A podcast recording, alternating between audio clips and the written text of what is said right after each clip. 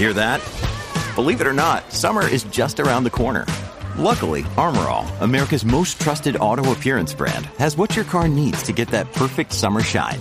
Plus, now through May 31st, we'll give you $5 for every 20 you spend on Armorall products. That means car wash pods, protectant, tire shine, you name it. Find out how to get your $5 rebate at armorall.com. Armorall, less work, more clean. Terms apply. When you need mealtime inspiration, it's worth shopping Kroger, where you'll find over 30,000 mouth-watering choices that excite your inner foodie. And no matter what tasty choice you make, you'll enjoy our everyday low prices, plus extra ways to save, like digital coupons worth over $600 each week. You can also save up to $1 off per gallon at the pump with fuel points. More savings and more inspiring flavors make shopping Kroger worth it every time. Kroger, fresh for everyone. Fuel restrictions apply.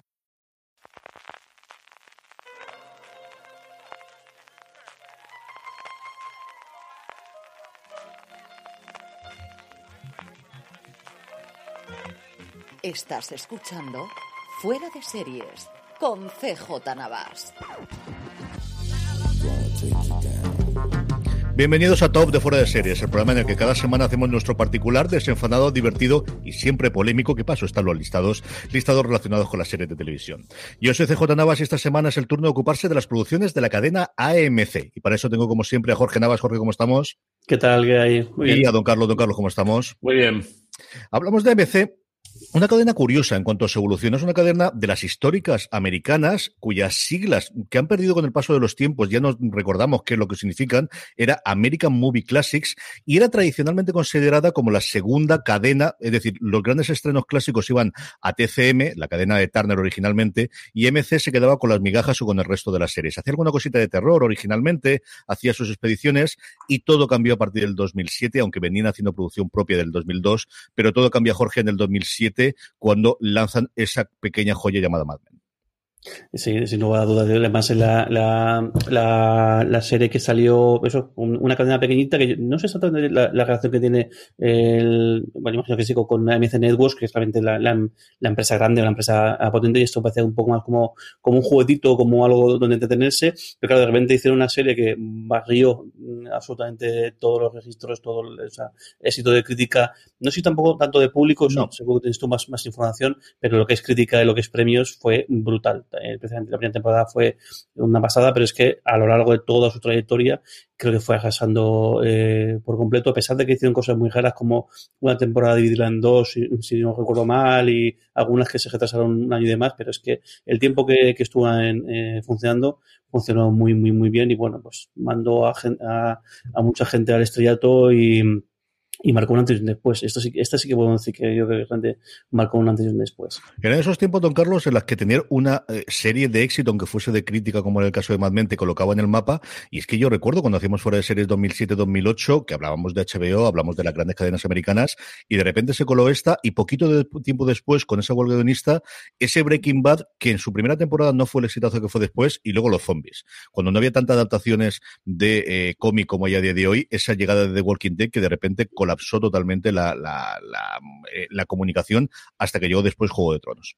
Sí, pero además a mí me gustaría eh, recordar más, a, a, bueno, más, eh, o al mismo tiempo, a MC como, como la, eh, digamos, el, el, la gran empresa que ha agrupado un montón de, de, de, de canales, -huh. de, lo que hay. Es decir, pues, mmm, prácticamente todo lo que había en, vía digital que luego se, eh, se fue un poco, pues ha, acabado eh, bajo el paraguas de, de, AMC. Algunos canales que, que, funcionaban muy bien, como, como yo creo que Canal Cocina o compañía que, que, los ha cogido y les, ha dado un impulso. Pero luego Sundance Televisión, eh, Stream, que, que, que deambulaba un poco, lo ha cogido eh, cogió eh, el canal Historia, ha cogido Odisea, que se fusionó con Natura, otro, otro, otro canal que había, y luego pues eh, también algo de música, son música, uh -huh. ha cogido también el canal Hollywood, o sea, un, un poco un, un, parece como un, un batiburrillo de, de eh, como si fuese prácticamente una, una, una cadena con, con, como puede ser Movistar, como puede ser Canal Plus, como puede ser Vía Digital, entonces, que lo que los ha mantenido ahí.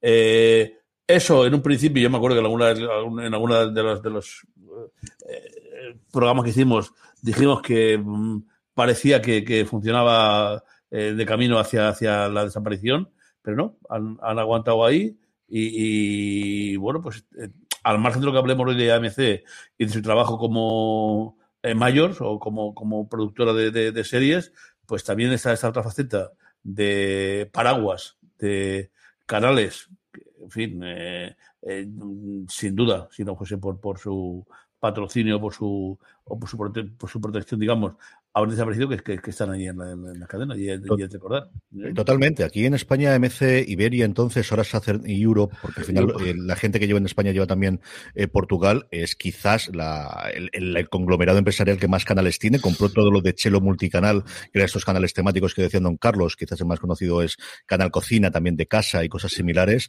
Y es quizás uno de los agentes, bueno, sin el quizás, es uno de los principales jugadores de los canales de pago a través de cable que tenemos, desde luego, en España. También los en Estados Unidos que tiene Sandas Televisión, tiene alguna, es de las pioneros que hubo en el streaming, teniendo por un lado AMC Plus antes de que existiesen todos los Plus de Disney y ahora recientemente de Paramount.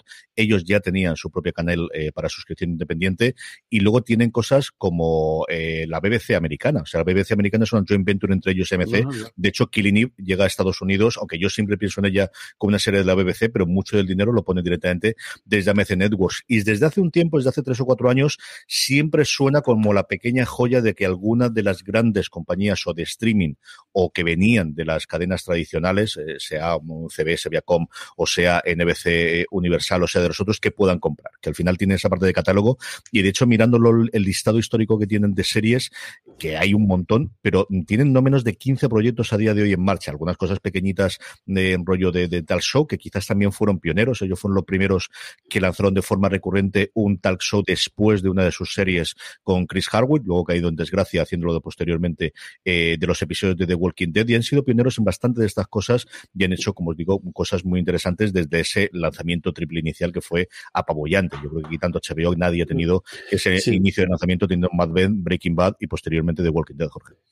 Sin lugar a dudas, yo creo que es en, cantidad, calidad o cantidad, efectividad o cantidad, rentabilidad, eh, en función de la serie, yo creo que es la cadena más exitosa de lejos, porque empiezas a pensar, no es un catálogo muy extenso, sí que, sí que es verdad que el, el, de eso ahora mismo no hay mucha cosa en antena, pero sí que tiene bastante cosa en producción, pero es que claro, es que tiene una, una un, es que, eh, bueno, ahora vamos a ver ahora, es que el top 7 yo creo que eh, va a coincidir, yo creo, el 80-90% de las series y vamos a jugar un poquito con, con el orden, pero es que son veros trayazos y verás eh, series que, vamos, que es que han, han, sido aclamadas, especialmente yo creo en, en, público, pero también, especialmente en crítica, pero también en público, porque es que, es que los zombies, ahí donde, donde, donde están, en su momento eran, eran la serie más vista, punto. O sea, ya, y siempre se jugaba con el hecho de, para ser una, una, una, una, tele de cable, un canal de cable, no está mal, son unas cifras buenas, pero no tiene que ver con, con, con lo que es el, el, las broadcasts, las majors, pero es que el caso de los zombies, y el rollo que fueran majors o no majors,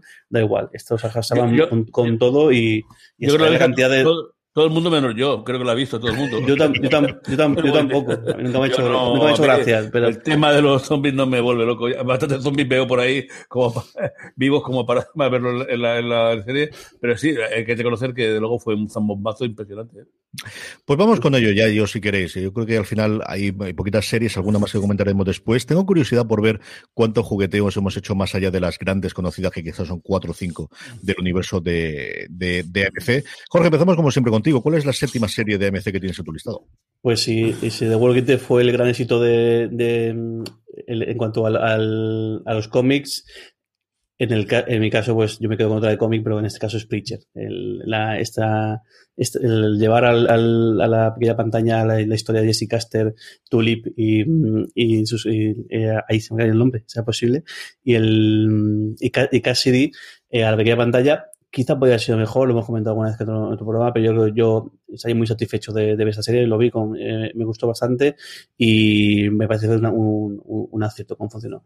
Eh, muy bien. El, a mí series como, esta que hagan la, la, todas las que quieran y, cuando, y, y, y cuando sea y pues a disfrutar del divertimiento que aguantado cuatro, cuatro temporadas y chapó. Preacher, esa serie, adaptación del cómic de Garcenis de los clásicos de Vértigo, de uno de los que yo pensaba que no tendríamos adaptación en un mundo previo de The Voice, ¿no? Yo creo que al final, ahora, después de The Voice, entenderíamos que esto podría ser, y aquí juegan mucho con esas limitaciones que le permitía el cable másico americano, pero no las barbaridades que pueden hacer dentro de Amazon Prime Video, y que cuenta al final la historia de, de un predicador que tiene la palabra de Dios y que es capaz de dar órdenes porque tiene a Dios dentro, y a partir de ahí, eso es pareja, eh, como comentaba Jorge, que tiene alrededor de una compañera complicadita de, de y un vampiro, porque el otro es un vampiro, que es lo que tiene estas cosas. Y a partir de ahí, una serie yo creo que es de los mejores personajes secundarios, tanto del cómic como en la serie, que podemos ver en cualquier serie de televisión. Es una verdadera pasada. Don Carlos, un mensaje antes de esto, Carlos Cuenca, que nos está siguiendo a través de, eh, de Twitter de Perisco, nos dice que está esperando el momento en que Don Carlos cambie el orden de la lista, así que no lo sé si lo tendremos o no, es posible que sí, ya sabemos con habituales. Don Carlos, vamos de momento con tu séptima. Hombre, realmente ya sabes que mis preferencias no son las que yo muestro como de 7 al 1, es decir, son todas, y en este caso, en el que muchas de las que tengo apuntado aquí las he visto previamente aparecer a MC en, el Canal Plus, pues, pues eh, eh, eh, no muestran una, una, preferencia sagrada. Esta sí, esta, voy a decir la séptima porque además es una de AMC, quizás podría estar un poquito más, más arriba, pero me gusta empezar con una, una, una clásica. El terror. ¿eh? El terror, me compré hasta la novela, así que fijaros si me gustó la, la, serie, tanto en una, en la, sobre todo la primera temporada. La segunda, la japonesa y tal, mmm, en fin, bien, mmm, manóntropo, ¿no? A mí ese, ese terror oriental ahí mezclando, ¿no? Pero la primera es un, ejercicio brillante de, de, de, de, tensión, de, de eh, no sabes, ¿no? Una, una, unas grandes interpretaciones del logo y, en fin, un poco asesinada la, la serie a base de que cada 10 minutos le pegaban un, un, tajo con una publicidad, pero en fin, luego siempre había formas de solventar ese, ese, ese, ese tema y está, ¿no? Pero vamos, además, basada en una cierta verídica, no, pero vamos, con una, una excusa en, en, en la expedición del Ártico, y no cuento más porque sí que merece la pena verlo y si la veis, eh, cualquier spoiler que diga va a ser una, una, una cosa que luego me, me, me odiaríais. Así que, eh, eh, como tensión, y a mí ya sabéis que el gore y esas cosas no me, no me hacen ninguna gracia, la, la, sangre gratuita y esas cosas, no. Esta como tensión y tal cual fue una, una, una gran serie. Y eh, aquí se vio ya como AMC. Sí, sí, esto es una de las cosas que ocurrió a MC, es que originalmente seguía el, la senda de lo que todo el mundo hacía, que era vender internacionalmente sus series, y se arrepintieron muchísimo, bueno, porque en parte no lo producían ellos, sino al final las producciones venían de otras productoras, como el caso de The Walking Dead, que durante muchísimo tiempo, pues eso aquí en España se estrena dentro de XN, aunque luego las continuaciones y el resto de las del universo de, los zombies sí que lo han tenido en otros sitios. A mí de terror me llamó porque la novela está escrita por Dan Simmons, Dan Simmons había escrito en su momento todas las cosas del, del del, universo de Hyperion, que es una de mis novelas de ciencia ficción de Space Opera, lo burrísimo, que eh, preferidas mías de todos los tiempos y que me divirtió muchísimo. Y aquí se metía en el mundo del terror, eh, contando, pues es una expedición a la, a la Antártida, creo que recordar, a la Antártida, no me acuerdo ahora mismo si era Polo Norte o al Polo Sur, de dos barcos y lo que sucedía y, y el terror, como su propiamente decía, más allá de que había eh, efectos eh, o que había algo por ahí fuera, era realmente el hombre, ¿no? Y, y cómo uno puede sobrevivir en esas circunstancias extremas que tenemos en el, en el frío y, las conversaciones que tenían ellos dentro de ese barco. Mi séptima es una serie con la que yo me divertí muchísimo, que es Comic Book Man. Y Comic Book Man era una serie de 30 minutitos basada o centrada en la tienda de cómics eh, propiedad de Kevin Smith en Nueva Jersey y él hacía normalmente uno o dos cameos cada una de las temporadas y eran, bueno, pues las aventuritas que tenían y las conversaciones que tenían normalmente hablando todos los trabajadores de allí y siempre había dos o tres personas que llegaban con alguna cosa curiosa, normalmente con algún cómic clásico o con algún prop o con alguna figurita o con algo por el estilo y hacían un juego muy de eh, subastas a lo bestia en el cual le hacían dinero y decidían si lo encontraban o no. Tenían invitados excepcionales, tenían gente que aparecía de vez en cuando por allí, escritores de cómics, gente relacionada con las películas especialmente de Marvel, y a mí era media hora en la que me ponía una sonrisa en la boca. Al final mm, veías la fórmula, está muy editado para mi gusto, como suele ser estos realities que no son realmente realities, pero al final que punta esa visión. Pero si os gusta el universo friki de Kevin Smith y si os gusta toda la parte de los cómics y de las tiendas de cómics o ha vivido esa parte, Comic Book Men en una cosa me gustaba. Mm, duró durante cinco temporadas, creo recordar, los seis. Al final, AMC hace unos años decidió que iba a salir totalmente de los realities y centrarse en ficción y la canceló finalmente. Pero durante esas temporadas, de verdad que con episodios mejores, episodios peores, siempre estaba muy bien y la gente eran todos unos personajes. Así que Comic Book Men, las andanzas y desventuras de los trabajadores de la tienda de, cómics en Nueva Jersey de, eh, de Kevin Smith, es mi séptima serie favorita de MC de todos los tiempos. Jorge, vamos con tu sexta. Pues mi sexta es The Killing, que además en su momento abrió un poco la veda al esto de hacer remakes de, series eh, escandinavas. Y, yo este, no sé si fue la primera, pero yo creo que fue la, junto con The Bridge la que más impacto tiene. Una serie en la cual dos, dos policías en, Seattle, si no me equivoco, mm.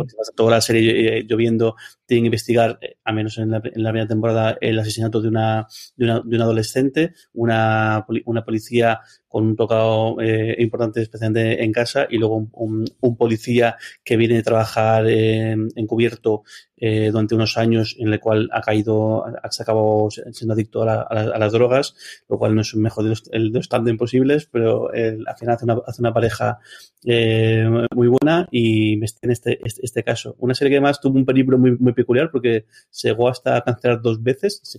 La MC llegó a cancelar una vez, pero luego al final se ve que, eh, no sé si entre campañas o, alguien dijo, venga, voy a, vamos a darle otra oportunidad, consiguieron eh, resucitarla y luego tras la tercera temporada que fue cancelada, eh, Netflix, que empezó ahí a hacer sus, su, esta, política suya en sus, inicios, porque fue en 2013, de rescatar series que ya existían y que habían cancelado para así atraer un poquito el, público. La rescató por una cuarta temporada que además duró eh, menos, seis episodios en lugar de, de 12 o 13 que fueron normal. Pero a mí una serie que me encantó, una, una serie que, yo creo que además eso que tanto le voto tanto a Mireille eh, Enos como, como a, Kineman especialmente eh, los, los, los elevó al, al que yo yo creo que a Mireille no sí que la he visto en, en sí, alguna hecho antes. Pero, pero yo creo que aquí no, no lo he visto eh, en, en, nada y yo creo que hacen una serie que está en tensión todo el tiempo, una serie que más que en momentos, joder, que los tragos para aguantar algunas cosas que, que descubren o que, o que, cuentan son, son durillas y yo creo que están de 10. Y las historias, eso. La primera es, este caso, el segundo está más o menos relacionado, luego ya sí que son casos nuevos, eh, pero muy, muy bien. Me gustó mucho, mucho esta serie.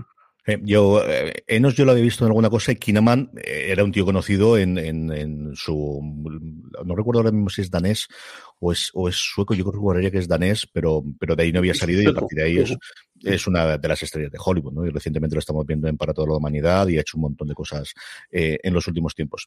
Don Carlos, vamos con tu sexta. Pues mira, me ha quitado Jorge un poco eso de Killing, así que voy a decir otra nórdica. luego, luego, luego diré de Killing. A mí también me, me encantó de Killing. Tal. Pero bueno, como sabéis que no me gusta repetir, eh, voy a decir Wisin. Eh, es, curioso, ¿no? El, caso de Wisin, bueno, el, sabéis que el, autor escribe un día novela negra y el otro día una novela para, para niños. O sea que es una, cosa, eh, George Lienhorst, ¿no? Eh, curioso. es una serie nórdica. Mmm, pero yo eh, leí la crítica vuestra y, y ojeándola, eh, tenéis razón cuando se hizo por la serie, ¿no? Eh, mm, eh, tiene mucho más ritmo que, la, que la, las series nórdicas. Y además el, el, protagonista eh, no tiene detrás de sí eh, la herencia que viene de los vikingos que le aplasta y lo oprime, como pasa pues de, muchas de las series estas, ¿no? Que, que eh, eh, te pone a descubrir que la abuela y la genética y tal, pues no, no. Este es una, un hombre normal, bueno, que sí que tiene su trabajo, eh, se pelea con su hija, un poquito ya mirarlo, porque merece la pena. Y eh, porque los trabajos se van a, entrecruzar, la hija periodista y el, el, detective. Eh, pero mm, ya digo, eh, un, un, sí que tiene la, la, la, la solidez y la, seriedad y esos ambientes ay, sombríos, ¿no? Uh -huh. Por mucho que esté un poco en la, en la, ciudad, pero no deja de tener también esos ambientes así de, de, de, de durillos y tristones de, la, que se ve en las series y en la novela, porque eh, Carlos José y yo somos lectores de novela policíaca nórdica desde hace ¡buf! la tira de años, ¿no? Desde que cogimos al primero. Y, y esta serie merece la pena verla. Sí, señor. Wisting, actualmente emitiéndola en AMC España, la sexta de Don Carlos. Mi sexta es una serie de, de yo creo que si hubiese estado en la pandemia es una serie que hubiese tenido mucho más éxito, porque es una de estas series de lugares felices y de todo el mundo te cae bien, que también ha funcionado con Ted Lasso recientemente o con Abloa durante verano, y se llama Lodge 49. El, cuenta las andanzas y aventuras de la gente de la Logia 49, que es una logia masónica un tanto especial y un tanto particular, protagonizada por el hijo de Carl Russell, por Wyatt Russell, al que vamos a ver dentro de nada en Fanco y de Wilder Soldien metido en la piel de la gente USA o de US Agent, eh, nada, a partir de la semana que viene cuando se estén la serie de Marvel. Y es de verdad una historia tremendamente menor. Es un tío perdido totalmente la vida y que por circunstancias que ocurren en el primer episodio descubre un universo de personas con las que se lleva bien y con las que empieza a hablar. Y ese es el planteamiento de la serie. No hay que salvar el universo, no hay que hacer grandes alaracas, no hay grandísimos problemas que tengan entre ellos. Es una historia de conversaciones de gente que se ayuda entre sí, de gente que se apoya, de gente que tiene sus miserias y sus mierdas y que se ayudan dentro de esta logia 49. Si no lo habéis visto, de verdad que yo creo y estoy buscando, no es Lasso, no, no lo es, no es Abload, pero tiene momentos de verdad de, reconciliarte y de, ponerte una sonrisa a la boca mucho más que la carcajada. Lodge 49 es una serie que yo creo que os puede gustar bastante y es, de hecho, la sexta que tengo como mejor serie favorita de AMC de todos los tiempos. Una pequeña pausa y seguimos con el resto del top. From sponsoring cultural events to partnering on community projects, creating youth programs to supporting first responders, at MidAmerican Energy, caring about our community goes beyond keeping the lights on. It's about being obsessively relentlessly at your service. Learn more at midamericanenergy.com slash social. Estamos ya de vuelta. Vamos con las cinco, Jorge. Pues mi 5 es Ubicon, que yo creo que, en tu caso seguro que estará más, más arriba, pero yo la, coloco aquí. Esta serie de, espías, de, espionaje, tristemente duró solamente una, una, temporada, y yo creo que es una de las grandes series de, de, espías eso, o de, investigación o de cosas de ese, de ese, tipo. La premisa es, empieza con un agente de, inteligencia en, cuyo mentor y con una persona que un poco la está apoyando en todo momento eh, muere por un accidente de supuesto accidente de, tren. Él es el, es promocionado justo al, puesto de, esta persona que, deja, pero eh, empieza a investigar Mm, y, ve que algo turbio, algo raro pasa. Y creo que mejor dejamos aquí porque merece mucho, mucho, mucho la pena verla. Yo esta serie llegué, llegué tarde, llegué porque me dijiste tú que, que, le pegara un vistazo, que merecía mucho la pena y la disfruté una verdadera barbaridad. No sé exactamente si, hay manera de, verla aquí en España. Está he ido poniendo varias veces, AMC la rescató durante un tiempo y yo creo que dentro de nada entrará en el catálogo cuando defina una puñetera vez veamos AMC si debuta con AMC en Plus o qué es lo que ocurre. Pero sí que está, voy mirando mientras en Just si está disponible de hoy en España España o no y, lo, y la comentamos, porque sí que vale muchísimo de la pena, de luego. Carlos, vamos con tu quinta. Pues una del oeste, mira, eh, mm, me costó verla el, y luego la, tuve que buscar por ahí. Eh, el infierno de las ruedas, de Hell on Wheels, eh, que es, bueno, pues una persona que, ha, tenido un problema porque han, matado a parte de su familia y eh, se une a la construcción del, del, pues, de lo que fue el primer ferrocarril en Estados Unidos, ¿no?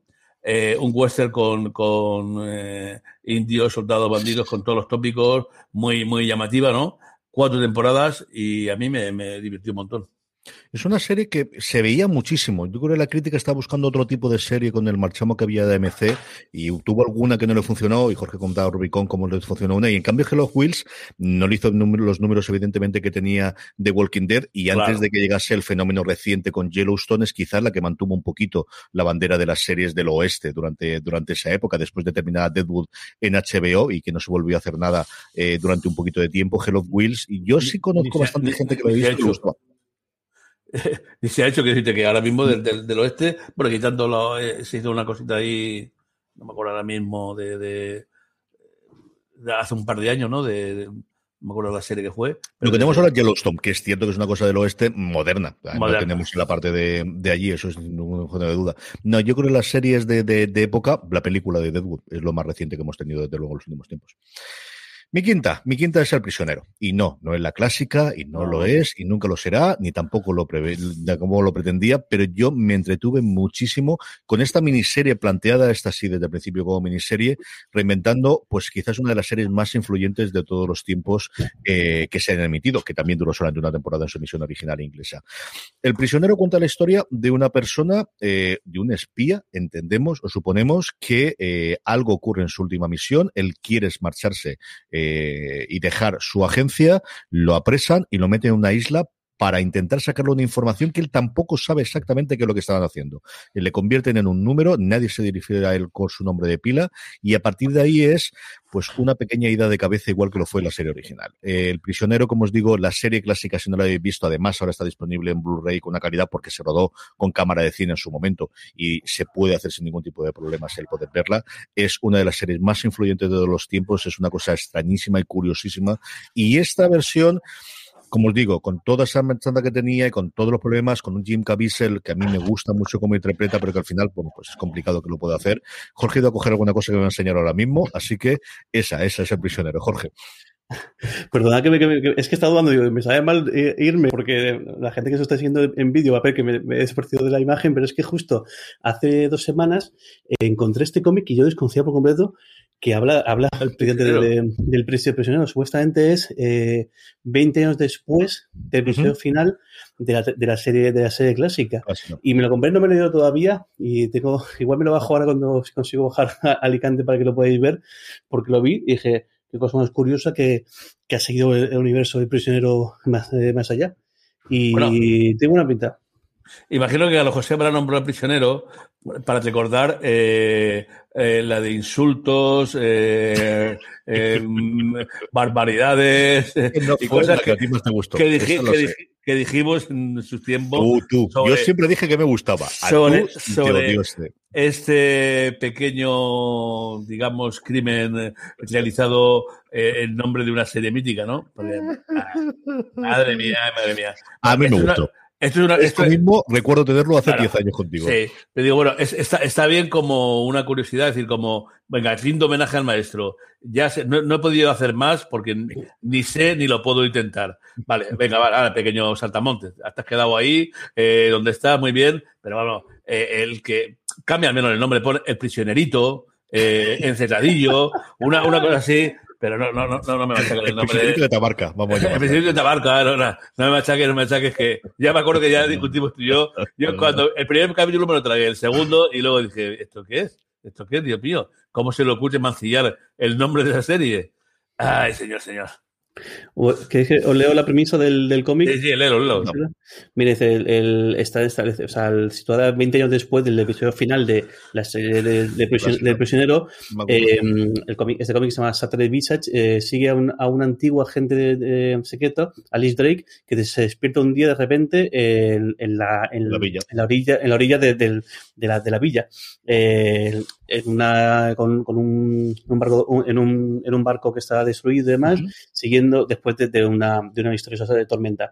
Eh, en un momento de delirio y demás, el, de repente se encuentra con el, con el, el número 6 original, que ahora mismo es un hombre anciano, que está todavía a, allí encerrado el, con, con, con, la Nemesis, con su Nemesis, con el número, número 2. Y mientras tanto, en Londres hay varias agencias de inteligencia que están intentando recobrar el control de, de, la, de la villa. De la villa.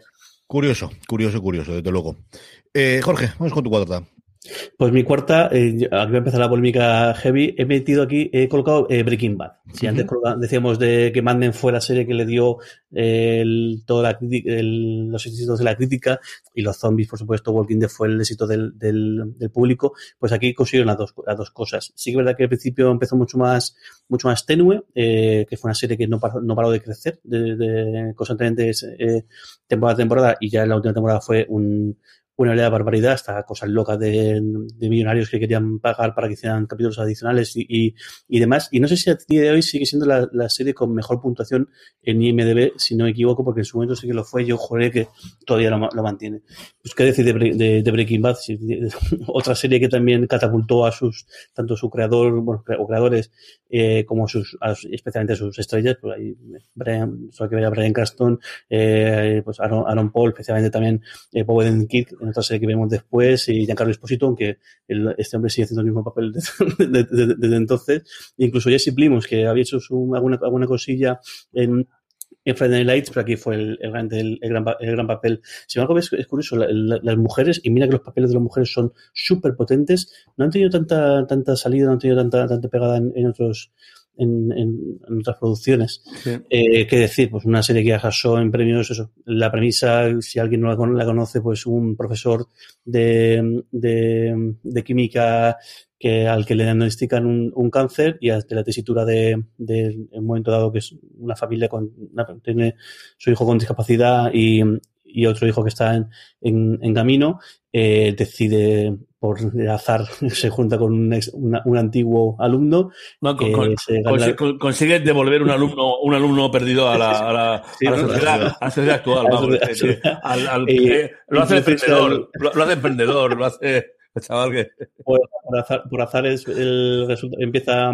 a, pues, a cocinar, como ellos dicen, metanfetamina. Su metanfetamina además de una calidad excelsa, con lo cual se convierte en una eh, revolución en el mercado de, de, los, de todos los junkies eh, locales y bueno, pues el cómo empieza todo a enredarse y cómo empieza todo a aliarse como pues una persona de un, de un ámbito completamente distinto a todo lo eso, gastes, drogadictos, eh, matones y demás, se mete ahí sin bien saber dónde está y cómo es capaz de salir eh, victorioso en muchos casos y como es capaz de, de, reaccionar y de seguir adelante, pues al final para intentar, eh, como suele decir él, el provide for, el, en Estados Unidos, el provide for your family, el, el, ser capaz de cuando él ya no esté, porque no se va a poder tratar, pues que su familia tenga... Tenga, tenga, tenga una, una, una pensión no pagada. Eso, eso, la, eso la premisa, luego la cosa se complicando y bueno, pues una serie eh, brutal sí. ya, eh, a todos los niveles, a nivel de actuación, a nivel de guion, incluso a nivel, yo destacaría muchísimo a nivel técnico. El, usó recursos como, por ejemplo, lo que llaman el cold open, que es el, cuando el, el arranque de, la, de, de, un capítulo cuenta algo que no tiene nada que ver a priori con el, con el episodio, o incluso eh, aparecen personajes que luego no, no aparecen nada solo para establecer una premisa o, o, una escena que luego van a, a coger antes de lo que es salir los, los títulos de, del, de, de, arranque del, del, del, capítulo. Creo que cosas como, por ejemplo, la, las, esto de poner la, las, las cámaras las debajo cámaras. de las cámaras en ya sea ya sea al fondo de una de una sartén de una, de una olla ya sea en sitios que normalmente no puedes poner una, una, una, una cámara, cámara. luego han sido capaces de, de, coger y luego sobre todo el, el, el, mismo y el cuidado a lo que es la no sé la cotidianidad. O sea, el, el elementos de, de, de, es que te lo podrías creer porque es que está tan, tan, tan bien, tan bien hecho, tan, tan bien recogido lo que es el, la cotidianidad de, de, una comunidad como, como, en este, como en este caso en, en Nuevo México. Es una verdadera, una verdadera eh, maravilla pues, y una, una serie que está, sin lugar a duda, en, en, en el altar de, de, las grandes series. Sí, sin duda ninguna. En el número 4 estaba Breaking Bad para Jorge. Don Carlos, ¿cuál es tu?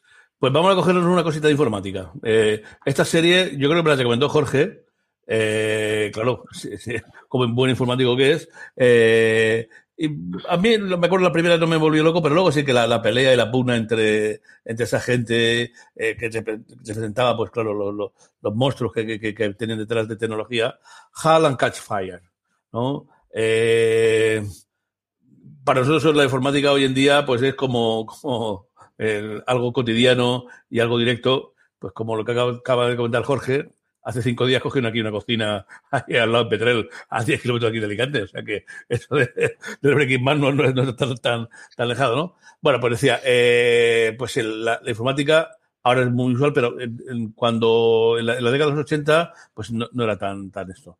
Es una serie que narra los comienzos de la, informática y toda la, la bueno, la, la, parte no tan bonita que, que, tenía. Fue de las primeras cosas que, que, que yo creo que hizo AMC, la pelea y narró muy bien esa guerra comercial, esa pelea por el avance. Mi cuarto también es Halta Fire, así que aprovecho y comento alguna Venga. cosita. Es una serie creada por dos personas que no habían hecho nada en series, ¿no? Igual que eh, Breaking Bad sí veníamos teniendo detrás del, equipo gente que había estado trabajando en guiones especialmente eh, previamente. Aquí Christopher Conwell y Christopher Rogers no habían hecho absolutamente nada previo y yo creo que se le notó especialmente la primera temporada que intentaron hacer un Mad Men y yo creo que es una de las grandes cosas que lastran de alguna forma la primera temporada, con, especialmente con el personaje de Lee Pace. Eh, a partir de ahí es una serie mayúscula. Es una serie en la que mm, a partir de la primera a la segunda temporada el salto de calidad a mí me parece alucinante. Narra la parte de la informática a principios de los 80, pero especialmente y sobre todo a partir de la segunda temporada los inicios de Internet y cómo empiezan a ver la parte de negocio y luego esa dualidad entre negocio e investigación, entre la parte más altruista y la parte de al final se mueve aquí muchísimo dinero y luego los personajes. ¿no? Yo creo que tenemos el elenco de personajes sencillamente maravilloso. Lee Pace es el protagonista absoluto de la primera temporada, es realmente el, nuevamente a imagen y semejanza de Mad Men lo que ellos querían hacer, pero Scott McNary, que al principio empieza siendo una cosa y poquita cosa, va creciendo muchísimo y qué deciros de ellas dos. ¿no? Mackenzie Davis desde el principio, en el momento, nos queda como la que lo rompe todo y al final como la, la niña prodigio informática, pero yo siempre me quedo, Toby Haas es el, el otro personaje que al principio parece que va a ser el típico, eh, en otro caso sería funcionario, lo que pasa es que aquí trabajaba por una empresa en Texas, ¿no? De, está debajo del escritorio, lo único que hacer es poner impedimentos para los protagonistas, pero no es así. Luego vamos viendo cómo va creciendo a lo largo del tiempo y luego siempre en un lugar en mi corazón uno de mis personajes favoritos y yo tengo una debilidad por esta mujer, para que lo voy a decir de otra forma, que es Mackenzie Davis, ¿no? Que se nos presenta como la ama de casa original de las series típicas en los 70 y los 80 americanas, hasta que empezamos a ver que no, es que ella sacrificó esta parte, pero realmente la lista de ella, ella estaba exactamente igual que la mujer que el, que el marido y el, la evolución que tiene el personaje de, de, de Kerry es, Kerry es una eh, delicia. Además, es una de las personas que yo creo que se come la pantalla. Yo recuerdo de ella en esta de, de, enamorarme totalmente de ella en la serie y luego un cameo, un episodio que tiene solo en la primera temporada de Billions, haciendo de una cantante de country que es alucinante. No ha tenido muchas poquitas cosas, ha tenido poquitas cosas más que yo la he visto en pantalla, pero es una actriz que a mí me parece fascinante y su personaje, el arco sobre todo su personaje, a lo largo de las cuatro temporadas que tiene Haltan Casfire, me parece mayúsculo, me parece lo mejor que tiene la serie. Así que Haltan Casfire, igual que para Don Carlos, para mí también la cuarta serie favorita de siempre para mí de AMC. Jorge, estamos ya en el podium. Vamos con tu 3. Pues mi 3 es el. Estaba dudando entre cuál de, las dos. Y voy a colocar, creo que voy a colocar de Col, eh, Sol.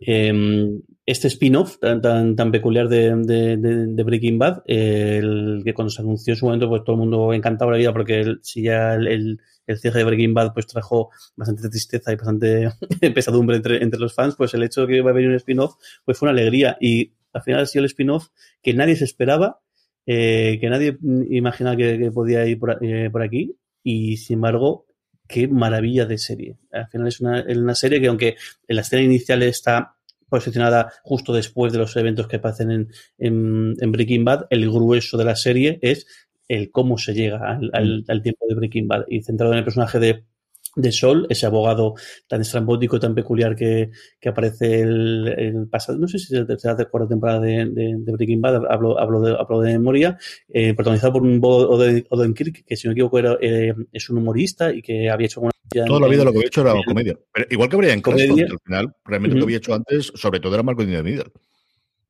Y aquí, de repente, aquí se descubre como un, pedazo de actor con un personaje que además eso, que lo curioso es que como es previo a, todo lo que es Sol, aunque sí que le ves eh, matices o series cosas que tienen que, luego identificar con, con, con, ese personaje tan identificable como, como es, Sol en, Breaking Bad, aquí esto aquí no tiene nada que ver y se tiene que eh, se reinventa el personaje porque él no era así o al menos él no se mostraba siempre de, esa manera.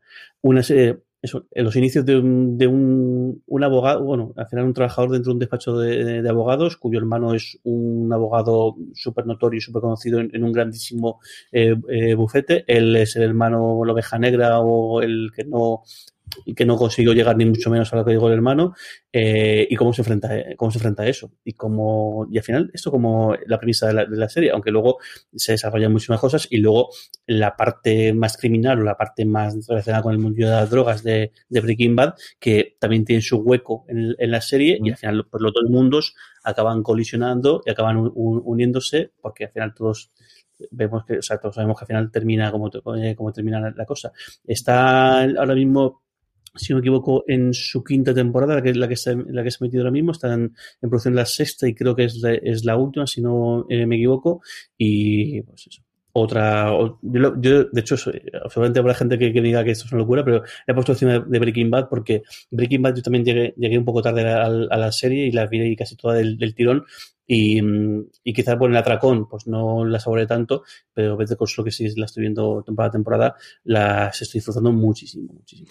Saul Goodman se introdujo en el mundo de Breaking Bad en el octavo episodio de la segunda temporada, un, episodio escrito por Peter Gold, que al final era la mano derecha durante muchísimo tiempo de Vince Gilligan, y de hecho al principio, yo recuerdo cuando lo comentamos, Better Call Saul iba a ser una comedia eh, que iba a crear Paul Gould, eh, Gould y lo dejarlo, ahí hubo un cambio de criterio, se unió de nuevo Vince Gilligan y entre los dos han llevado la serie, aquí prácticamente como co-runners durante todas estas temporadas, que es una serie de las que yo tengo desde luego en la pila de mm, pendientes. He visto la primera temporada dos veces porque quiero volver a engancharme. Pasa con este y con The Spans. Yo creo que son las dos series que me fascinan, que me encantan y que veo y que al final no sé si es porque me gusta verlas tranquilo y eso en mi casa no existe desde hace mm, nueve para diez años que cumplen las crías en septiembre o exactamente cuándo, pero queda, no hay forma de que las veas. Y tengo unas ganas locas y esta última temporada especialmente las críticas eh, que he visto tanto las nuestras como americanas son excepcionales, lo que han hablado de la quinta temporada. Así que ya estoy, sobre todo con el personaje de Ria Sihon, que es una actriz que yo conocía antes y que, y que aquí le da ese plus de, de, de alguien que no esperabas, porque al final la Other King ya sabemos lo que iba a poder hacer como, como Cole Soul, pero ese eh, entorno que le dan alrededor a mí me gusta, pero no la tengo por eso, porque al final me sabía muy mal poniendo la segunda temporada. Don Carlos, vamos con tu tres. Pues estaba dándole vueltas cuando se he comentado eso de, de, de, del oeste. Digo, eh, digo, yo juraría que esa serie, eh, que no hace tanto del oeste, digo, ¿cuál era? Y claro, eh, le he dado vueltas y he buscado, y es eh, The Son. Eh, la serie de Pierce Sabía Brosnan. que esta la ibas a tener. Eh, le, Sí, le, le, que ¿no? la ibas a poner. Me, me, sí, me, me, gustó y además, eh, eh, a, bueno, sale Carlos Bardem también como, un, como actor español, ¿no? Y a mí, eh, bueno, es la, es la, historia de un magnate petrolífero al, al, a comienzos del, del, del, siglo XX, ¿no? Eh, entonces, tiene aún parte del, del digamos, del siglo XIX, de lo, lo, que es el oeste, y ya el comienzo de, de, este, de, este, esta, de este siglo con todo lo que lleva de, de digamos, de, capitalismo moderno y fuera de lo que es el, el, rancho, las tierras y tal, y a la búsqueda. Y también muestra cómo, eh, pues, el, Pierce Brosnan es capaz de hacer un papel duro, eh, no detenerse absolutamente ante nada y una, una, una primicia, una cosa rarilla muy, muy agradable. Mi tercera es Mad Men. Mad Men es un proyecto curiosísimo en cuanto a su concepción. Era un guion que tenía escrito desde hacía muchísimo tiempo Matthew Weiner, que trabajaba en la mesa de guion de eh, Los Soprano. Llevó el proyecto a HBO, HBO no lo quiso, lo llevó a Showtime, Showtime no lo quiso, y como ocurre en estos casos, fue a AMC, que quería en ese momento empezar a, a hacerle un poquito de sombra, como os decía antes, y fue la primera serie. Fue una serie que tuvo unas audiencias correctas, sin pasarse. Sí es cierto que de un público que le interesaba a nivel publicitario era muy conocido como muchos de los actores hacían en Estados Unidos publicidad de eh, coches de lujo y de bebidas alcohólicas que se permitían dentro de cable y hacían un montón de eso que, que me llegaba por las críticas, pero que aquí evidentemente no veíamos. Convirtió en una estrella a alguien que llevaba muchísimo tiempo dando vueltas como era John Hamm y al final lo que nos cuenta es, por un lado, una historia de una persona que es un as en el mundo de la publicidad, una historia de oficina, realmente son las relaciones personales, yo creo que siempre dualidad de Don Draper, tanto en la oficina como en la como en su casa siempre se vencía o siempre eran mucho mejores las escenas que teníamos dentro de la, de la oficina de esa eh, agencia de publicidad que iba cambiando a lo largo del tiempo, a lo largo del, de cada uno de los momentos que teníamos. Y Mad Men es la que le colocó totalmente en el mapa. Ganó ni más ni menos que cuatro Emmys a mejor serie dramática consecutivos desde la primera, de la primera a la cuarta temporada. Luego ya llegaría a Homeland y le rompería el, el, la, la, racha que llevaban después de las cuatro temporadas y encumbró un montón de gente dentro, empezando desde luego por John Hamm siguiendo por Elizabeth Moss, a la que ya habíamos visto como más jovencitas dentro del ala oeste, pero quizás esta la que le compró.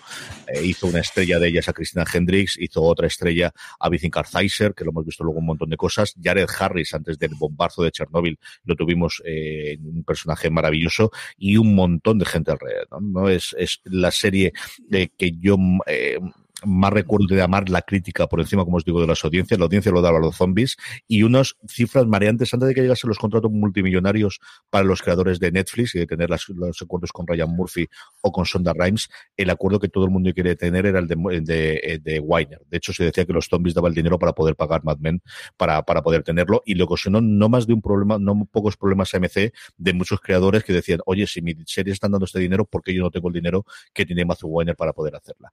Mad Men es otra de las que siempre está en la conversación de las series mejores de todos los tiempos. Es la que está en el puesto número 3 de mi top de series de AMC. Jorge, vamos con tu dos.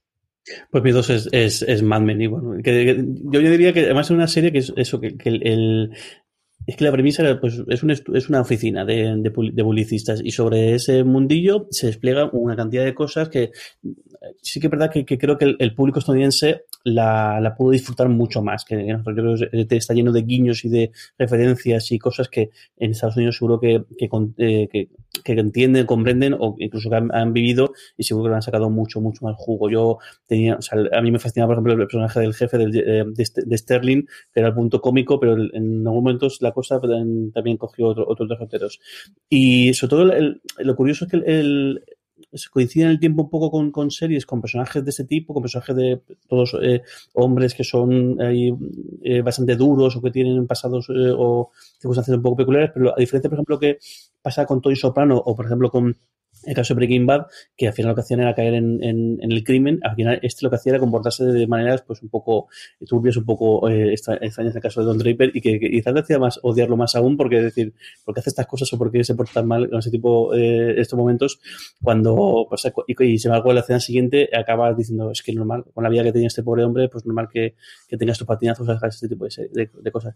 Y una serie que, que, que, me, fascinó, me fascinó desde el primer eh, momento, creo que además está muy, muy, muy bien traído el, el, el papel de Elizabeth Moss, el, el, papel de Peggy, que ves como poco también y eso que dicen en Estados Unidos igual ahí lo pueden pagar eh, mejor como ella pega el primer salto de ser una de oficinista a ser una publicista y lo que significa el, el incorporación de la, mujer, la mujer a, otros a otros trabajos, otros eh, sitios que, que, están restringidos o que nadie había conseguido al menos derribar la puerta y ella lo consigue. Y fíjate cómo, cómo crece y la relación que tiene después con con, fíjate, con, con Don Draper, que es su mentor, pero a la vez también su rival, y a veces, no sé, tiene una relación súper especial los dos.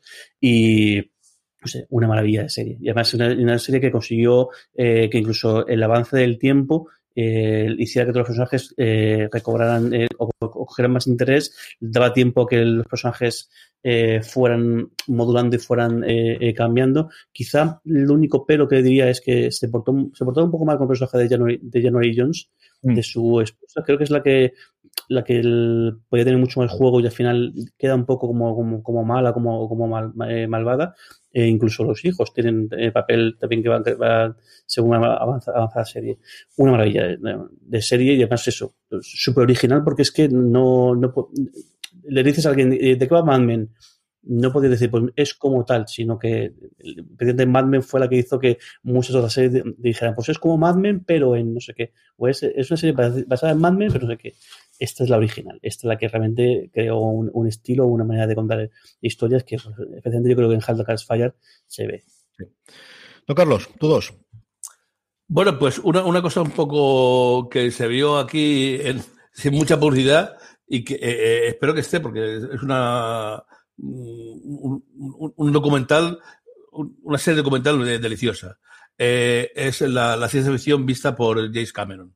Uh -huh. seis episodios. Eh, yo aquí recuerdo de, de, además, como miro todo lo que quiero grabar o lo que quiero ver, descubrirla así de golpe. Un, un, un, día en medio de la programación de AMC, no, no vi yo que le hicieran una, una gran publicidad. Eh, pasó bastante rápida, no sé si la rescatarán o estará, o estará en el canal. Y bueno, pues es un, una, una pequeña, bueno, desde el punto de vista de, de James Cameron, ¿no? Para mí es una pequeña obra maestra, con entrevistas, eh, sobre todo actores, aquí quizás faltaban un poco autores de, de, televisión, pero todo autores, eh, los que, el, eh, directores, hablando sobre la ciencia ficción, no ya sobre el, el cine de ciencia ficción, o, sino a, a, lo grande, ¿no? Sobre lo que es la ciencia ficción. Un poco mm, dirigida hacia, hacia la, imagino que sería algún contacto con, con Cosmos, con una cosa, un, digamos que un poco dirigida hacia, hacia la existencia de vida extraterrestre y tal, un poco, eh, pero bueno, un, una, una deliciosa serie donde ves a Ridley Scott, a Spielberg, a Sigourney Weaver, a Christopher Nolan, hasta Schwarzenegger aparece Guillermo del Toro en entrevistas con, con, con James Cameron. Es un tipo de documentales que ha hecho AMC. Empezó originalmente, el primero que hizo fue aprovechando del exitazo de The Walking Dead con Robert Kirkman. Hizo la historia secreta de los cómics por Robert Kirkman. El, en el 17, en el 18 hizo esta historia de la ciencia ficción. Y el año siguiente eh, también hizo la historia del terror por Eli Roth. Y es una cosa de las que están eh, ahora le han. Sí, la historia del terror es verdad. También te le iba a nombrar, es verdad. Le han vuelto a, ahora le han dado un nombre que es Visionarios, que también hemos tenido alguna y de hecho tienen varias en producción de radio sobre la historia de videojuegos, sobre Internet, sobre la historia de las artes marciales. Es un tipo de, de producto que está haciendo AMC con, normalmente con un nombre propio, como decía don Carlos, a los mandos o presentando el programa y que les ha funcionado bastante, bastante bien. Yo vi alguno de los Kirman y creo que vi primero de James Cameron y estaba muy bien hecho. Al final estaba muy, muy, muy, muy bien. Mi dos, mi dos en Breaking Bad. Y al final lo que ha contado Jorge, ¿no? Al final eh, Vince Gilligan venía de trabajar sobre todo en Expediente X y de haber hecho alguno de los mejores episodios independientes que tenía Expediente X y decidió lanzarse a la aventura de hacer una serie en la que él decía que lo que quería llevar a alguien, decía con dos nombres americanos, ¿no? De, de, de, de, alguien que era tremendamente bueno a alguien tremendamente malo, que es lo que dice el nombre, ¿no? De, de Breaking Bad significa convertirse malo o hacerse malo. Y eso es la gran incógnita de la serie. Si realmente Walter White se hace malo o siempre había sido malo y no había tenido oportunidad, ¿no? Y distintos destellos, incluso desde el piloto vemos. Yo creo que las mejores series en cuanto a desarrollo de todas las temporadas, en cuanto a atar todas las, las eh, atar todas las tramas, y mira que era complicado, creo que tiene momentos absolutamente memorables, tiene uno de mis episodios favoritos de todos los tiempos, que es el antepenúltimo, yo siempre digo que la serie termina en el antepenúltimo eh, episodio, que luego lo que tiene son dos eh, epílogos o dos codas con los dos últimos hacerlo, y que creó formas distintas. Jorge comentaba el parte de las cámaras, que luego hemos visto un montón de series, tenemos algún episodio embotellado sencillamente maravilloso, y luego la estética de del mundo abierto, ¿no? De, ese mundo de, aprovechar que tenemos el desierto de Nuevo México, aunque rodas en ellos en, en Arizona, para ver eh, cosas distintas o cosas que normalmente no veíamos en televisión, ¿no? El, una primera temporada que no funciona especialmente bien de, de, audiencia en Estados Unidos, que estuvo al punto de, de, hecho, se precipitó su cierre por la huelga de guionistas, tuvo menos episodios de lo que ellos esperaban, durante mucho tiempo no se supo qué iba a ocurrir, y fue quizás la primera gran serie que tuvo el efecto Netflix. El hecho de que se metiesen las temporadas hasta la cuarta dentro de Netflix y tuviese de repente gente que pudiese acceder a ella, es la que hizo esa evolución de los números y de la audiencia en directo de las últimas dos temporadas especialmente. Es una serie mayúscula, es una serie maravillosa y está en el puesto número 2 de mi top eh, 7 de series de AMC. Una pequeña pausa y vamos con la última ya. From sponsoring cultural events to partnering on community projects, creating youth programs to supporting first responders, at MidAmerican Energy, caring about our community goes beyond keeping the lights on. It's about being obsessively relentlessly at your service. Learn more at midamericanenergy.com slash social. Estamos ya de vuelta, solo nos queda la de arriba del todo. Jorge, ¿cuál es la 1? Pues mi uno es Haldan Fire, que bueno, además estoy leyendo los comentarios y que muchísima gente creo que hay unanimidad con que el hecho de que Breaking Bad es, un, la mejor serie o la tal, pero a mí el caso de Haldan Fire es la serie que, con la que más cariño recuerdo y la que, vamos, yo creo que si tuviese, que hacer un top de series, posiblemente sería de las, las primeras eh, sí o sí.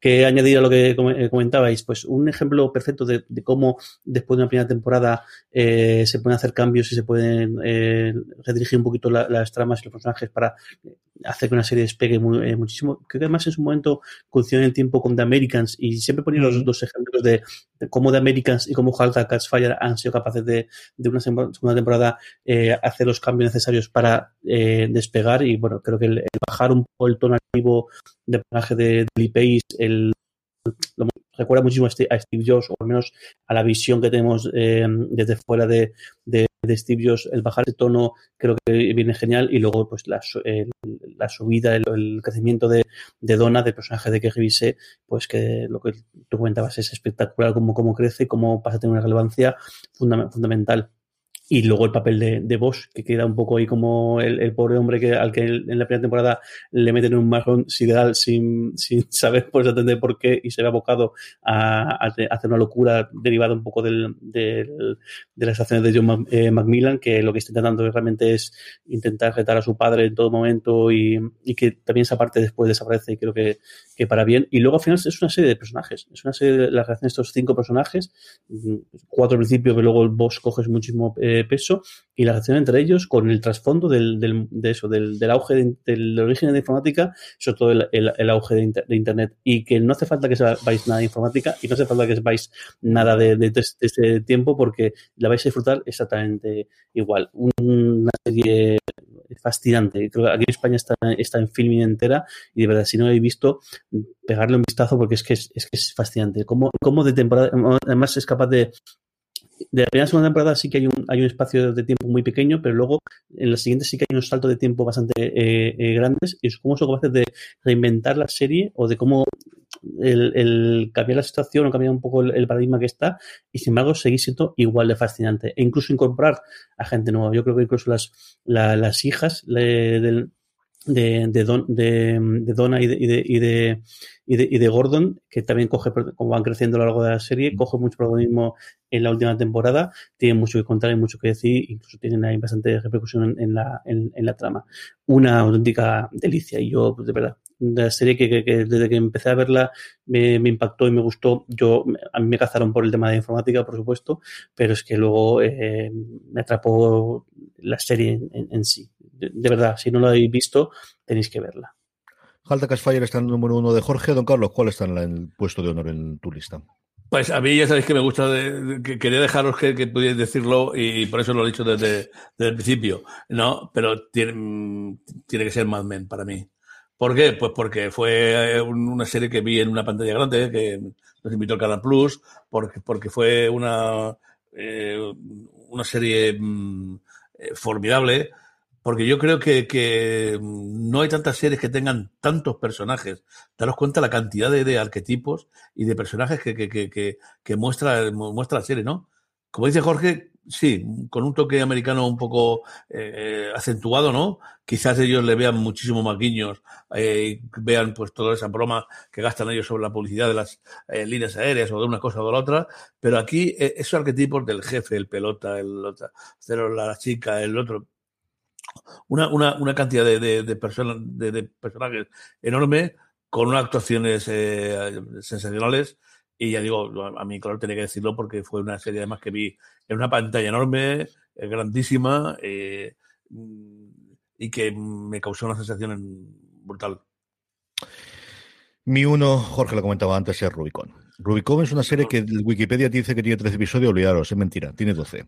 Parad y ved solamente hasta el 12. El 13 es un episodio que se hizo por si había una segunda temporada y no fue cancelada, pero hasta el 12 cuenta una historia maravillosa de espías de los 70. Y aunque esté pasado en lo que entonces era el mundo actual de los del 2010, es una serie tremendamente tranquila, tremendamente pausada. No hay acción, no busquéis aquí ni de luego ni un James Bond ni cosas similares. Lo que tenemos es gente pensando en una habitación y gente que busca a través de la información cómo eh, poder proteger Estados Unidos. Está interpretada por Jane Basdale. Hace, mm, bueno, Will Travers, que es el protagonista principal, muere en su familia en el 11S y a partir de ahí decide dedicarse, de, las distintas opciones que tenía, al, a, la investigación o a, la contraespionaje, que realmente es lo que hacen, en un edificio tremendamente adornido y, como os digo, trabajando con muchos papeles. No penséis tampoco que hay grandes ordenadores sofisticadísimos, nada de CSI Cyber ni cosas por el estilo. Y es ellos hablando, unos equipo, cada uno más adornido, y luego, sí, un jefe que aparece a partir del tercer episodio, Michael Christopher, que luego veríamos recientemente en Mr. Robot, haciendo un personaje de tono similar que de un episodio llamado eh, Con el maletín, sencillamente apabullante.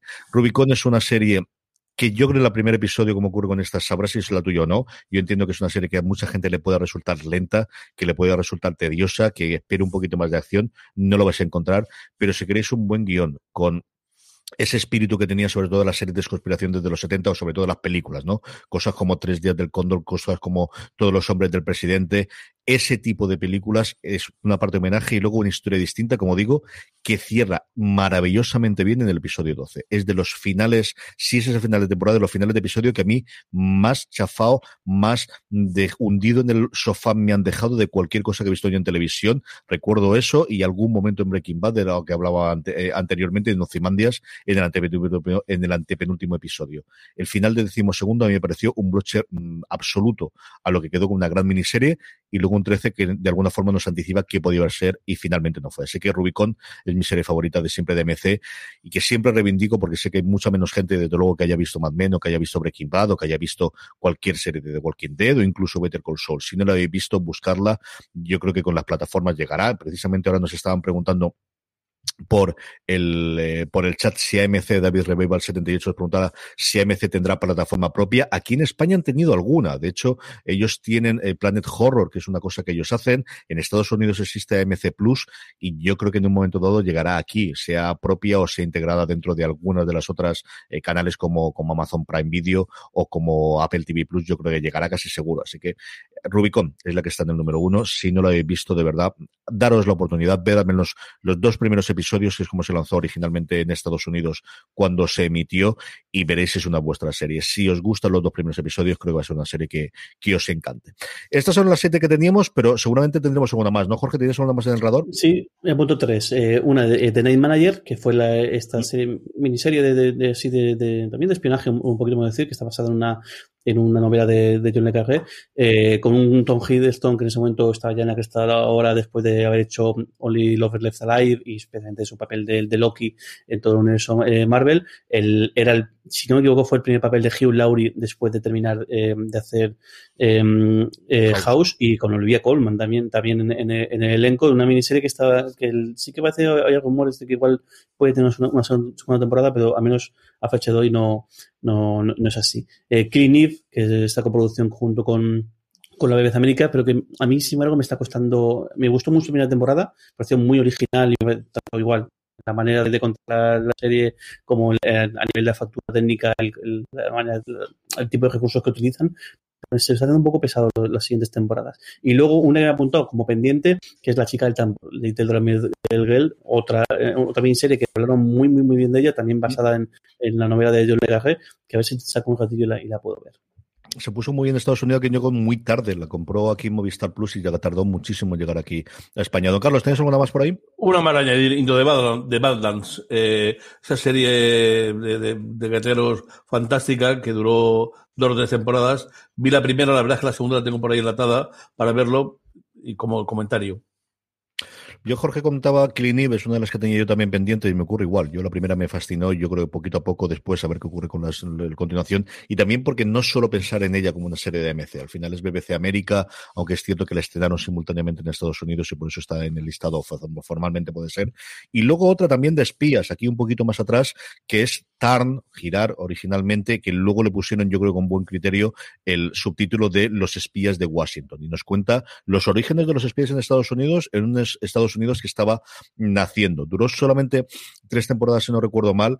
Eh, no funcionó especialmente bien, pero es una serie que a partir de la segunda temporada, como también lo ocurre en muchas de, AMC que hemos ido comentando, creo que fue creciendo. Yo creo que esas son una de las que tengo ahí pendiente para, para poder ver. Eh, yo vi la primera y empecé la segunda, y luego otra como coproducción, Humans, que creo que es una historia de robots. Yo mm. recuerdo la coña que se hacía de Mr. Robot, es una serie con humanos, Humans es una serie con robots, y eh, en su época cuando estaban las dos en emisión, y es una serie, si os gusta el punto de la ciencia ficción y de humanos, androides eh, juntos y robots que se parecen a nosotros, que está bastante, bastante bien. Así que no lo habéis visto Humans, también vale muchísimo la pena.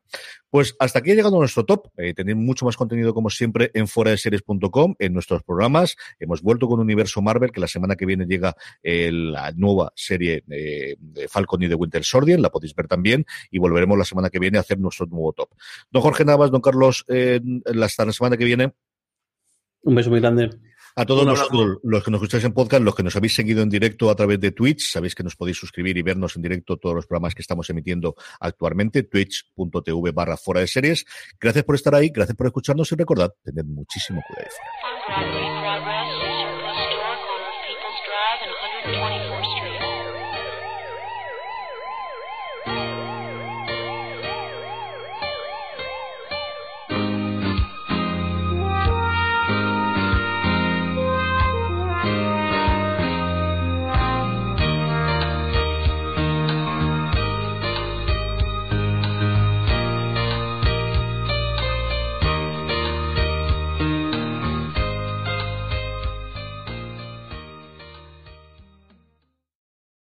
From sponsoring cultural events to partnering on community projects, creating youth programs to supporting first responders, at MidAmerican Energy, caring about our community goes beyond keeping the lights on.